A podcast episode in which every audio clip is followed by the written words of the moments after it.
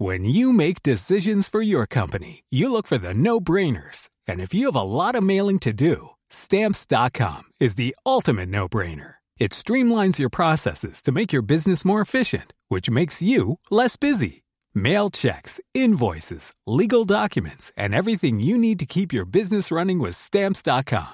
Seamlessly connect with every major marketplace and shopping cart. Schedule package pickups and see your cheapest and fastest shipping options from different carriers. With rates up to 89% off USPS and UPS rates. And with the Stamps.com mobile app, you can take care of mailing and shipping wherever you are. Make the same no-brainer decision as over 1 million other businesses with Stamps.com. Sign up with Code PROGRAM for a four-week trial, plus free postage and a free digital scale. No long-term commitments or contracts. That's stamps.com.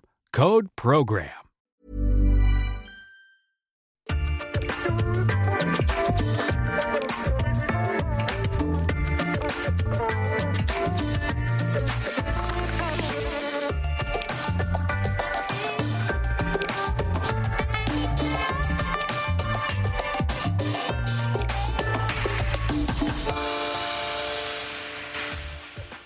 Notre invité est né à Dakar, mais son élément à lui, son univers, c'est le Grand Nord, la Laponie, la Sibérie, l'Alaska, la Sologne aussi, on verra pourquoi. On le surnomme en tout cas le voyageur du froid.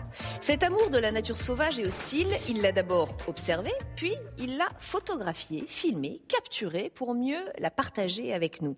Ça a donné des courts-métrages, des documentaires, des longs-métrages, des cartons au cinéma et à la télévision. Il est un réalisateur très identifié du public. Quand on va voir un de ces films, on sait d'avance qu'on va en prendre plein la vue et que la nature y sera normalement le personnage principal. La nature, encore et toujours, au cœur de son dernier livre aussi, C'est le monde à l'envers chez XO Éditions. Un roman où il décrit une situation climatique catastrophique qui va bouleverser la vie de millions de gens. Une œuvre pleine d'humour, mais qui sonne aussi comme un avertissement sur l'état de la planète. Mais qui veut-il avertir? Qui a les cartes en main selon lui? Les politiques Les leaders d'opinion Les citoyens? Posons-lui la question. Bienvenue dans un monde, un regard. Bienvenue Nicolas Vanier. Merci d'être avec nous aujourd'hui au Sénat, dans ce dôme tournant. Qui Hum. voulez-vous avertir? Qui peut encore faire quelque chose selon vous dans la situation dans laquelle nous nous trouvons? Bah, je dirais tout le monde. hein. Tout le monde a sa part de, de responsabilité. Je pense euh, qu'au regard de la situation, euh, on va dire même internationale, hein, il faut pas, euh, comme je l'entends trop souvent, trop attendre de ceux qui nous dirigent, parce que euh, voilà, la situation internationale est ce qu'elle est. Qu'à problème mondial, il faudrait une réponse mondiale. On voit bien que, voilà, encore une fois, la situation internationale ne se prête pas euh, à une super entente, on va dire. Euh, donc je crois que celui qui doit prendre conscience de son importance, de sa responsabilité, c'est le consommateur qui détient une grande part du pouvoir, hein, un pouvoir énorme de pouvoir euh, d'un côté pénaliser tous ces produits qui sont énergivores, euh, emballés sur emballés, euh, et à l'inverse détient ce pouvoir euh, de favoriser bah, tout ce qui se fait de bien, de mieux en mieux d'ailleurs.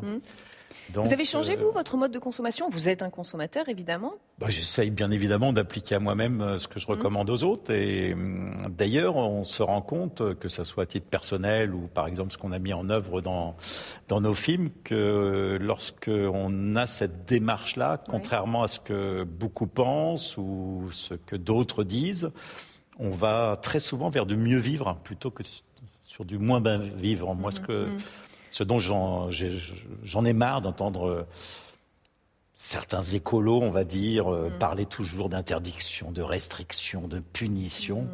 Alors même que lorsque l'on met en place, et je l'ai fait dans des entreprises, je l'ai fait dans la production de mes films, euh, des systèmes qui permettent de baisser notre empreinte écologique, on ne se réduit pas forcément, bien au contraire, on va vers euh, du mieux. Et on va y revenir hein, sur euh, ces écologistes sur lesquels vous, vous tirez à boulet rouge. Mais je voudrais d'abord vous donner un document qui nous a été transmis par euh, nos partenaires, les Archives nationales. Je vais lire euh, ce qu'il y a sur ce document euh, pour le public qui nous écoute et pour vous aussi. Johannesburg, le 2 septembre 2002, discours de Monsieur Jacques Chirac devant l'Assemblée plénière du Sommet mondial du développement durable. Discours ô combien marquant. Il commençait comme cela et c'est écrit sur le document que vous avez entre les mains. Notre maison brûle et nous regardons ailleurs. La nature mutilée, surexploitée ne parvient plus à se reconstituer et nous refusons de l'admettre. Je continue. La Terre et l'humanité sont en péril et nous en sommes tous responsables. L'Europe est frappée par des catastrophes naturelles et des crises sanitaires. La suite du discours est tout aussi clairvoyante et c'est surprenant parce que là, on est en 2002. Euh, il avait tout compris, Jacques Chirac, d'après vous? Ben, En tout cas, il avait pris conscience euh, d'une réalité. Ce qui est incroyable, c'est que ça date d'il y a 20 ans. Mm. Euh, j'étais euh, moi-même quelques mois plus tard euh, invité par Jacques Chirac lorsqu'il en avait appelé à une gouvernance mondiale. Et donc il avait réuni là un certain nombre de chefs d'État pour leur dire, et j'en reviens à ce que je disais tout à l'heure, mm-hmm. combien il fallait sur ce sujet-là une réponse mondiale à un problème mondial. C'était il y a 20 ans. Et en 20 ans, euh, bah, qu'est-ce qui s'est passé? Oui, Pas grand-chose. Parce que là, il tire la sonnette d'alarme, mais finalement, qu'est-ce que, que la situation, euh, voilà, s'est dégradée très fortement. Que heureusement, et je ne sais pas s'il faudrait utiliser ce terme, euh, les crises successives et notamment climatiques de cet été ont fait prendre, je crois, conscience à beaucoup que ce problème dont parlaient certains scientifiques, certains hommes politiques était une vraie réalité. Mm. Donc maintenant, il faut espérer que ce changement que, que je commence à percevoir, qu'on commence à percevoir, euh, vous reprenez espoir bah, soit une euh, même sur la classe politique, je veux dire, vous, vous reprenez espoir en vous disant que peut-être ah ça bah, va bouger aussi de ce côté-là? Si on perd espoir, je crois que c'est très simple. Il faut par exemple ne plus faire d'enfants parce que sinon ce serait une irresponsabilité totale, parce que les scientifiques euh, nous font des simulations extrêmement précises sur ce que sera la planète dans 30 ou 40 ans si on ne change pas. Et définitivement, c'est une planète sur laquelle euh, les êtres humains, une grande partie en tout cas, euh, ne pourront pas vivre. C'est fou que vous disiez ça parce que c'est aussi le propos de certains écologistes sur lesquels, enfin, que vous critiquez beaucoup justement. Je, Attention, moi je, je critique pas. Euh, les écologistes d'une façon euh, voilà euh, large. Je critique certains écologistes, on va dire que je vais appeler un peu les écologistes des villes qui passent plus de temps sur les réseaux sociaux que sur le terrain, qui exactement, c'est la phrase répètent, complètement répètent ce qu'ils ont lu dans des rapports qui ont été faits par des personnes qui sont eux-mêmes déconnectées du terrain et, mm. et alors qui sont les bons écologistes C'est vrai que c'est vrai qu'en de, de plus en France, on a une véritable richesse régionale avec euh, des hommes et des femmes qui connaissent très très bien le terrain.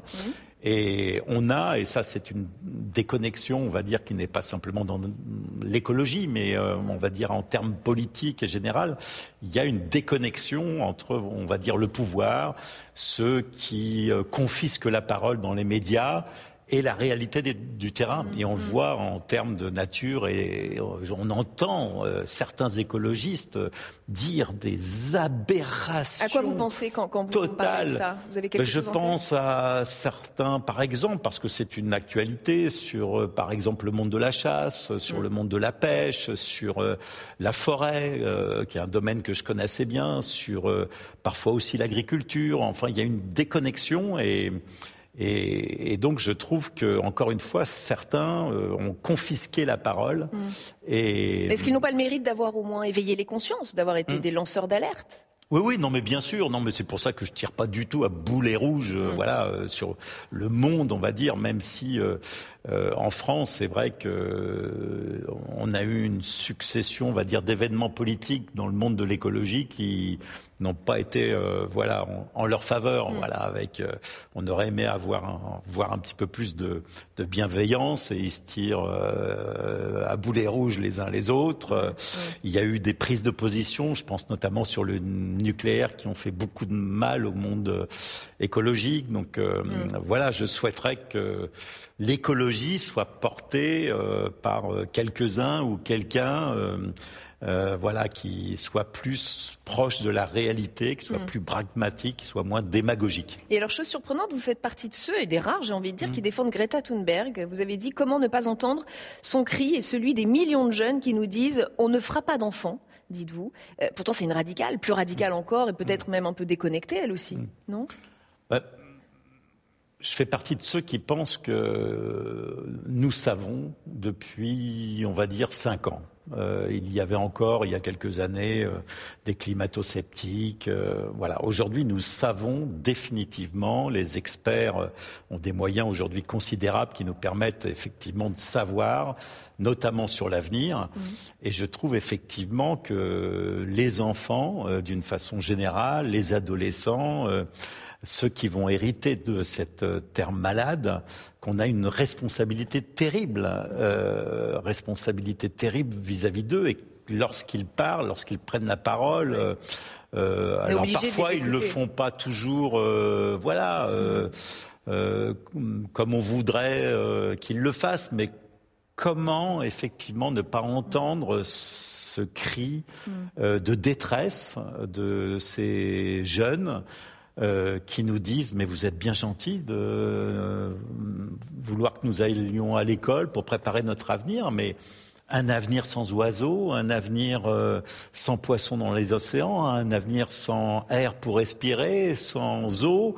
Mm-hmm. nous ne voulons pas de cet avenir. Et quand vous entendez le chef de l'État s'étonner, ou en tout cas dire on ne pouvait pas s'attendre à ce qui s'est passé cet été, ça vous a, ça vous choque? Ça a choqué beaucoup de gens?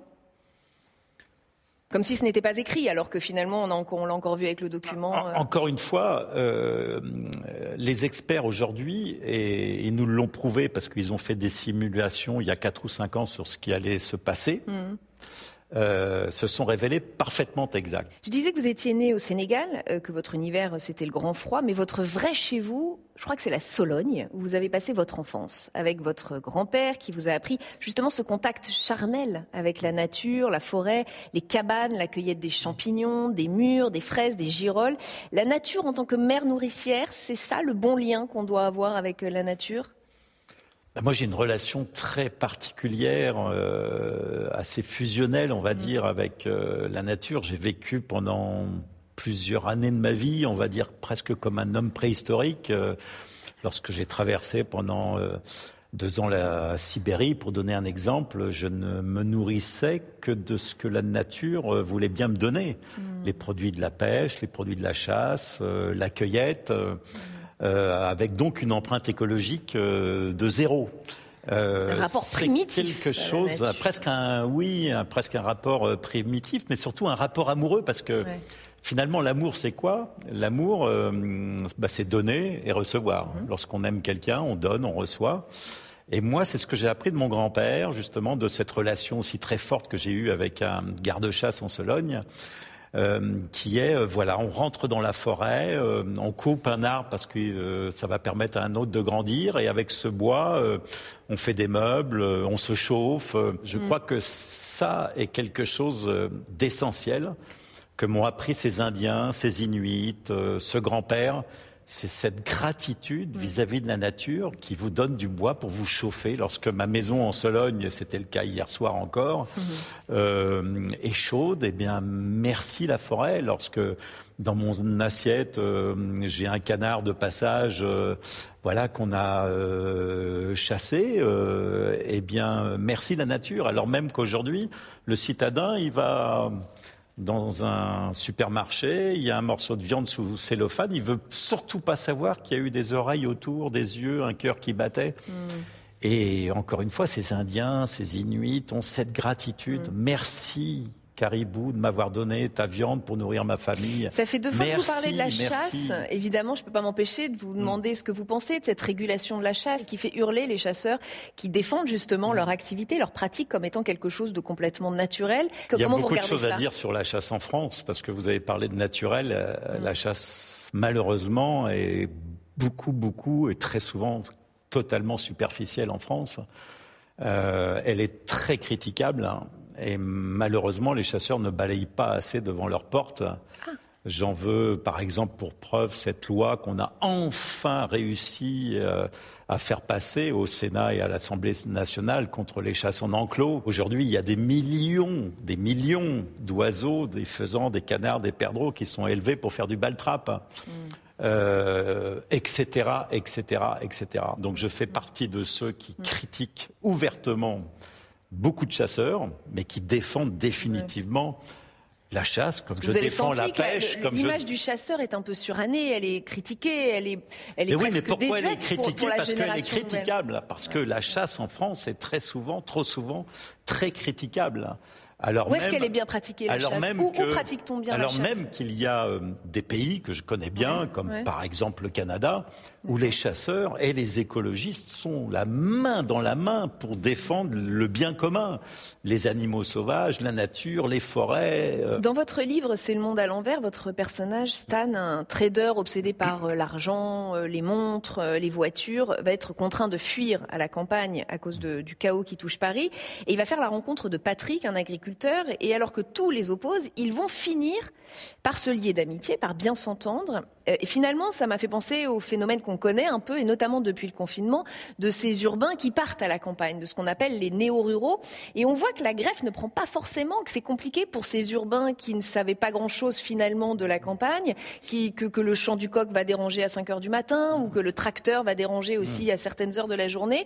Euh, est-ce qu'ils sont vraiment réconciliables, ces deux mondes, ou est-ce que tout simplement on n'avait pas idéalisé le monde de la campagne? Ça vient de quoi? De l'ignorance, de la méconnaissance? Bah, Il y a beaucoup de choses. Ce qui est sûr, c'est qu'il faudrait une réconciliation. Mm. Et d'ailleurs, j'avais proposé à un ministre euh, de l'éducation nationale de l'époque, avec lequel j'avais euh, d'ailleurs organisé le Grenelle de l'environnement dans les écoles, que dans un parcours scolaire, euh, chaque enfant puisse pendant une année travailler avec une exploitation agricole mm-hmm. pour comprendre voilà cette réalité, on va dire, eh du terrain, parce qu'aujourd'hui, et c'est tout nouveau, il y a encore 40, 50 ans, ce qui est rien à l'échelle de l'humanité, on avait tous euh, au moins un grand-père, voire un papa euh, paysan. Mm. Et aujourd'hui, on a une proportion de plus en plus grande de la population qui vit dans les villes sur le macadam et qui, lorsqu'on demande d'où vient le lait, vous répondent bah, du magasin. beaucoup ne savent même plus que ça vient d'une vache. voilà. Pour Cette viande sous cellophane dont vous parliez tout à l'heure, effectivement. Et ça produit des effets qui sont mauvais pour la planète, qui sont notamment bah, le gaspillage, parce qu'aujourd'hui, euh, bah, on appuie sur un bouton, on a l'électricité, on tourne le robinet, il y a de l'eau, on va au magasin, on a absolument tout ce que l'on veut. Et on a pu euh, ce réflexe dont je parlais tout à mmh. l'heure de l'Indien mmh. qui, avant même de s'autoriser à découper un caribou, euh, lui adresse cette prière merci de me donner cette viande pour nourrir ma famille, mmh. merci de me donner ton cuir pour fabriquer telle ou telle chose dont j'ai besoin. Aujourd'hui, on devrait avoir encore cette gratitude parce que tout, absolument tout ce dont on se sert, ça, c'est des arbres, c'est du papier, et que ça, voilà, tout provient de cette nature, voilà, qui n'en peut plus parce qu'on consomme aujourd'hui en huit mois hmm. ce que la Terre produit en douze, ça peut pas durer. Hmm. Vous l'avez vu évoluer aussi cette nature au fil des expéditions, au fil des tournages. Vous observez une nature qui est en train de. Bah, comme tout à chacun. Euh, oui, mais vous la voyez concrètement. Vous, je l'ai peut-être vu un petit peu plus que les autres pour deux raisons. D'abord parce que j'ai passé plus de 30, 40 ans euh, dans ce que j'appelle les pays d'en haut, qui sont euh, donc toutes ces zones arctiques qui sont extrêmement fragiles et donc particulièrement fragilisé et touché euh, par euh, euh, les changements climatiques. et parce que d'autre part, si le réchauffement, dont on a vu d'ailleurs les conséquences assez dramatiques, est maintenant visible en France, il est de l'ordre de à peine un degré dans certaines régions que j'ai traversées, que j'ai vu évoluer, par exemple de la Sibérie ou de l'Alaska, on n'est pas sur des réchauffements, notamment en période d'été d'un degré, ni de deux, ni de trois, mm. mais on est à quatre ou cinq degrés. Avec donc des bouleversements, mais absolument considérables. Et si on est, concret, pour, les gens qui n'auront pas la chance d'y aller, qu'est-ce que vous, bah, vous avez bah C'est notamment très visible euh, la fonte euh, de ce ciment naturel sur lequel tout tient dans le Grand Nord, qui est le permafrost, euh, cette couche de glace dans lequel d'ailleurs j'ai retrouvé un mammouth entier lorsque j'ai traversé la Sibérie en 1990. Et le fait que cette couche gelée fonde fait que, par exemple, il y a des forêts entières qui tombent. On appelle aujourd'hui des forêts ivres. Il a fallu trouver un terme. Il n'y a plus un seul arbre debout sur des dizaines, des centaines de milliers d'hectares. C'est une vision cauchemardesque. C'est en Sibérie, un pays où j'ai passé cinq ans de ma vie, des routes devenues totalement inutilisable.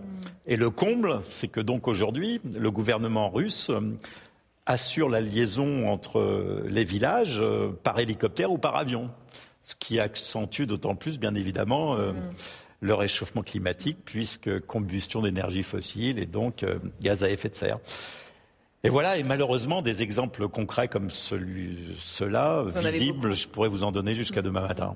Et vous qui êtes réalisateur et, qui tournez beaucoup, est-ce que sur vos tournages, vous exigez un comportement écologique de la part de vos acteurs, par exemple? Est-ce que euh, vous leur dites faites attention, ne jetez pas vos mégots de cigarettes par terre? Est-ce que vous avez ce, ce, cette, cette on a, on a commencé à le faire à une époque où on n'en parlait pas, il y a 20 ans. Donc euh, on a fait avec nos équipes que s'améliorer, euh, je crois, euh, essayer euh, de réparer bah, les erreurs qu'on a faites, mm. ce qui aboutit aujourd'hui à la production d'un film qui va être pratiquement totalement décarboné, ce qui est une première mais ce qui va surtout permettre, avec l'édition d'un petit livret du Monde à l'envers, ce qui va surtout permettre l'édition d'un document euh, sur lequel les autres productions pourront s'appuyer pour mhm. essayer de se servir de ce tournage qu'on veut le plus exemplaire euh, possible. Mais alors, ce qui est surtout important euh, de dire, c'est que beaucoup de personnes pensent qu'un tournage décarboné, mais ça doit être une horreur, des contraintes hallucinantes. Ils vont jamais réussir à faire un film. Ouais. Et finalement, encore une fois, euh, les solutions euh, que l'on a trouvées euh, font que la plupart des techniciens, euh, des acteurs bien évidemment, euh, tout le monde est plutôt très heureux sur le tournage. Concrètement, ça donne quoi? C'est-à-dire qu'est-ce que vous faites que bah, les autres ne font pas, les autres réalisateurs, bah, équipes bah, Ça veut dire que on a avec chaque chef de poste, par exemple la lumière, parce que je vois que là autour de nous il y a de la lumière, il y a de l'énergie, mhm. donc de l'énergie, euh, comment on fait pour avoir une énergie totalement décarbonée?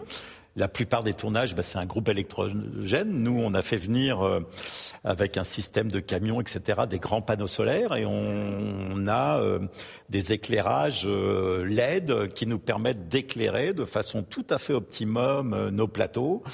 Alors euh, oui, on fait preuve euh, d'un petit peu de sobriété, voire de beaucoup sur l'éclairage, sur la nourriture. Et, même parmi les acteurs, ils y sont sensibles à ces sujets? Tout le monde joue le jeu. Ah bah de toute façon, sur des, euh, des personnalités lorsqu'on fait un casting, vous, savez, il y a différents critères. Hein. Il y a les qualités, bien évidemment, d'un acteur à bien jouer. Mais dans mes critères, il y a ceux d'accepter effectivement que le tournage soit conforme à l'idée que j'ai envie de défendre au, au travers du film. Et donc, euh, et donc il y a des acteurs que vous ça m'est arrivé d'écarter un acteur parce qu'il voulait euh, sa loge, euh, des déplacements. Vous pouvez nous dire qui ou pas euh, En véhicule berline surclimatisé, et je ne vous dirai pas qui. mais je, je, pose la question, je, je, je mais le faire. Bien évidemment que oui, et je dirais même que les techniciens, mes équipes, mon directeur de production, le producteur lui-même donc euh, Valérie Bonneton, Barbara Schulz, François Berléand, Yannick Noah, Michael Youn, qui sont dans le casting de votre prochain film, on peut se dire que, en tout cas, le public peut se dire, eux jouent le jeu et sont ah ben, euh, écolo responsables. Ah ben, euh, totalement, parce que je crois que eux, comme chacun d'entre nous, ont pris conscience. voilà, ces derniers temps, beaucoup de ceux que vous citez ont des enfants et ils mm. ont envie tout simplement qu'ils puissent profiter de cette magnifique petite planète. Euh. Mm. Parce que je le dis juste pour notre public qui nous écoute, il y a une étude qui a été réalisée par l'organisme EcoProd qui a montré que le cinéma n'était pas encore hein, tout à fait écologique. Le secteur dégagerait 1,1 million de tonnes de CO2 par an. Et en Californie, c'est même le cinéma qui est la deuxième industrie la plus polluante après le pétrole. J'ai des photos à vous montrer, Nicolas Vanier. Euh, la première, c'est celle-ci, c'est un parc éolien. Qu'est-ce que vous inspire là aussi, hein, au cœur de, plusieurs polémiques, les éoliennes Certains disent qu'elles défigurent le paysage, qu'en plus elles sont anecdotiques par rapport à, bah, Ça m'inspire plusieurs choses. D'abord, le terme d'énergie renouvelable. Hein. Euh, J'aime pas ce terme. Parce que pour euh, fabriquer une éolienne, pour fabriquer des panneaux photovoltaïques, euh, il faut des ressources qui ne sont pas indéfinitivement renouvelables, qui hmm. sont épuisables. Hmm. Et donc, ça m'inspire que, quelle que soit euh, la façon dont on produit de l'énergie, même si c'est, comme on pourrait le croire, très vertueux, comme l'éolien, comme les barrages, hmm. comme le photovoltaïque, il faudra de toute façon, quoi qu'il arrive, aller vers ce dont on parle heureusement de plus en plus, de la sobriété. Sobriété heureuse, comme le dit ce regretté Pierre Rabhi. Pierre Rabhi. Euh, vous parliez de comportement. Euh, eux ont eu un comportement à part. Ce sont euh, ces jeunes diplômés d'AgroParisTech qui ont fait beaucoup parler d'eux parce qu'ils ont remis en question leur diplôme. Ils ont refusé de travailler dans des entreprises qu'ils jugent absolument destructrices pour la planète. ils ont même appelé à la désertion. je crois que vous avez vous-même fait des études d'agrodéveloppement. Hein. Ça vous fait quoi de voir ces jeunes qui disent stop, qui sont surdiplômés et qui refusent le chemin qu'on a tracé pour eux? Bah, J'ai envie d'applaudir. Très souvent, lorsque je rencontre des jeunes qui peuvent être totalement démoralisés par euh, ce qui se passe, par cet avenir qu'on nous présente, j'essaye de leur donner euh, euh, cet enthousiasme qui doit être le leur parce que il y a un monde, un nouveau monde à fabriquer et je trouve mm. que c'est enthousiasmant. Mm. Et on a besoin d'eux. Euh, une dernière photo. Alors lui, c'est Randall Plunkett. Je ne sais pas si vous le connaissez. C'est un baron irlandais écologiste qui a tenté une expérience assez unique. Il a laissé revenir à son état naturel son terrain de 750 hectares. Il n'y a plus touché. Il a laissé euh, la faune et la flore reprendre leur place sans intervention humaine. Euh, il y a quelques années, un rapport de l'ONU affirmait qu'il fallait réensauvager l'équivalent de la Chine pour maintenir la hausse des températures à moins de 2 degrés. Est-ce que des terrains complètement interdits aux humains, ça aussi, ça peut faire partie de la solution J'aime pas du tout cette vision euh, de la nature et de l'avenir. Mm. Euh, comme je disais tout à l'heure, une relation d'amour, c'est donner et recevoir. Mm. Alors si demain, pour sauver la planète, il faut qu'on écarte totalement les humains de la moitié de la planète, hein, c'est la preuve euh, bah, qu'on est incapable d'avoir une relation d'amour avec notre petite planète. Euh, je pense qu'on fait partie euh, de la nature. On peut rendre service à la nature et la nature nous donne en retour. Mais des exemples comme celui-ci sont tout à fait louables, mais me font peur parce que ça voudrait dire que c'est foutu qu'il faut qu'on déclare que la moitié de la planète est interdite aux hommes mm. et que sur l'autre, ben, on continue à faire n'importe quoi. Non, mm. je n'aime pas cette vision de l'avenir et de la nature. Une dernière question euh, pour terminer cet entretien, et c'est un rituel dans notre émission. Nicolas Vanni, nous sommes entourés de quatre statues qui représentent chacune une vertu. Vous les aviez remarquées d'ailleurs avant mm. euh, l'entretien. Derrière vous, il y a la sagesse, ici il y a la prudence, ici la justice, et il y a derrière moi l'éloquence. Est-ce que vous avez un peu réfléchi? Est-ce que vous savez à, à laquelle de ces vertus vous vous identifiez euh, laquelle vous parle le plus? La sagesse. Euh, ah, c'est ben, celle qui revient. Je pense à celle de ces hommes de la nature que j'ai rencontrés. Effectivement, il y a. Euh, quelque chose d'assez commun à tous ces hommes de la nature, indiens, ces mongols, qui est ce respect, cette, cette sagesse, quelque chose qui me manque, euh, voilà, beaucoup, mm. cette gratitude, voilà. Et euh. mm. Eh bien, ce sera le mot de la fin. Merci infiniment, Nicolas Vanier, d'avoir été avec nous pendant cet entretien. Merci beaucoup. Merci à vous de nous avoir suivis. Émission que vous pouvez retrouver en podcast et puis évidemment en replay sur notre site internet. À très vite sur Public Sénat. Merci.